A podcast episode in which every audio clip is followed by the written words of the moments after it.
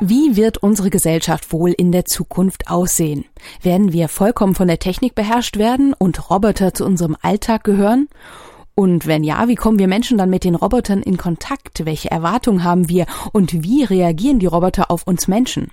Mit all diesen Fragen haben sich Filmemacher aus verschiedenen Ländern im Rahmen des internationalen Filmfestivals Independent Days letzte Woche in Karlsruhe auseinandergesetzt und einen Blick in die Zukunft gewagt.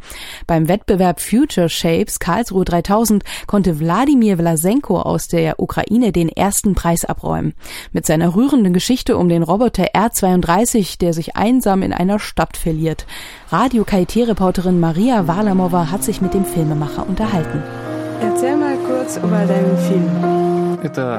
Das ist eine kurze Geschichte über einen Roboter, der in der Stadt unterwegs ist und versucht, in Kontakt mit den Menschen zu kommen. Aber es gelingt ihm leider nicht. Wie bist du auf diese Idee gekommen? Ich hatte vor langem eine Idee, die Obdachlosen in einer riesigen Insektengestalt zu zeigen, die auf den Straßen klappern und sich miteinander um das Essen raufen. Aber dann habe ich gemerkt, dass es den Film von Neil Blomkamp District 9 gibt. Und da wurde diese Idee viermal cooler realisiert und deswegen habe ich diese Idee vernachlässigt. Später habe ich mich entschieden, diese Idee umzudenken und einen Roboter hinzuzufügen.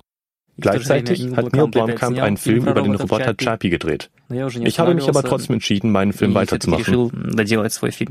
Ich habe gewusst, dass es nicht dein erster Film ist. Was für Filme hast du noch gedreht? Ja, ich habe schon ein paar andere Filme gedreht. Hier der Reihenfolge nach. Mein erster Film ist ein Kurzfilm namens Irgendwo. Den kann man im Internet unter dem englischen Namen Somewhere finden. Danach kam eine Kurzanimation namens Damage. Übrigens auch über einen Roboter. Dann habe ich mit den Jungs aus Berlin einen Film namens Rainmaker für japanische Musiker gedreht.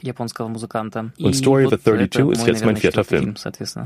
Warum bist du von Roboter, Robotertechnik fasziniert? Was findest du inspirierend daran?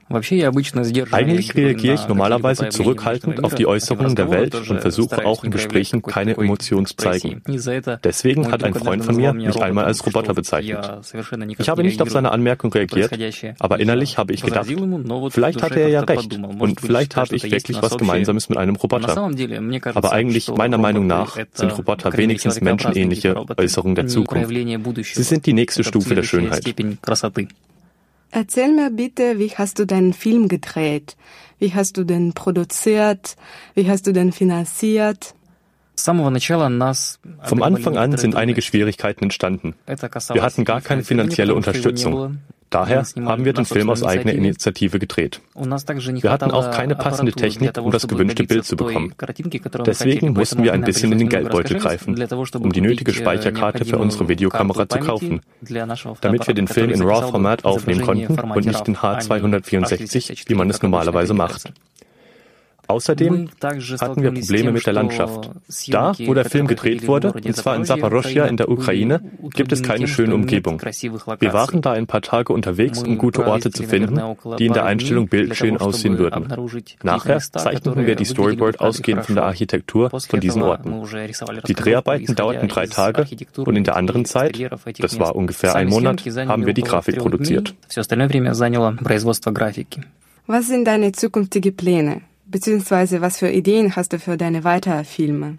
Jetzt arbeite ich an einem Kurzanimationsfilm über den Kosmonaut Mischkin, der auf einem fernen Planeten abstürzt.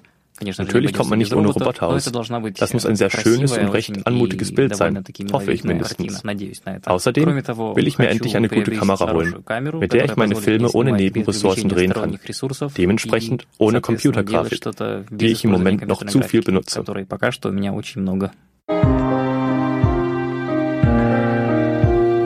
Maria Walamova im Gespräch mit dem Gewinner des Wettbewerbs Future Shapes Karlsruhe 3000, Wladimir Vlasenko.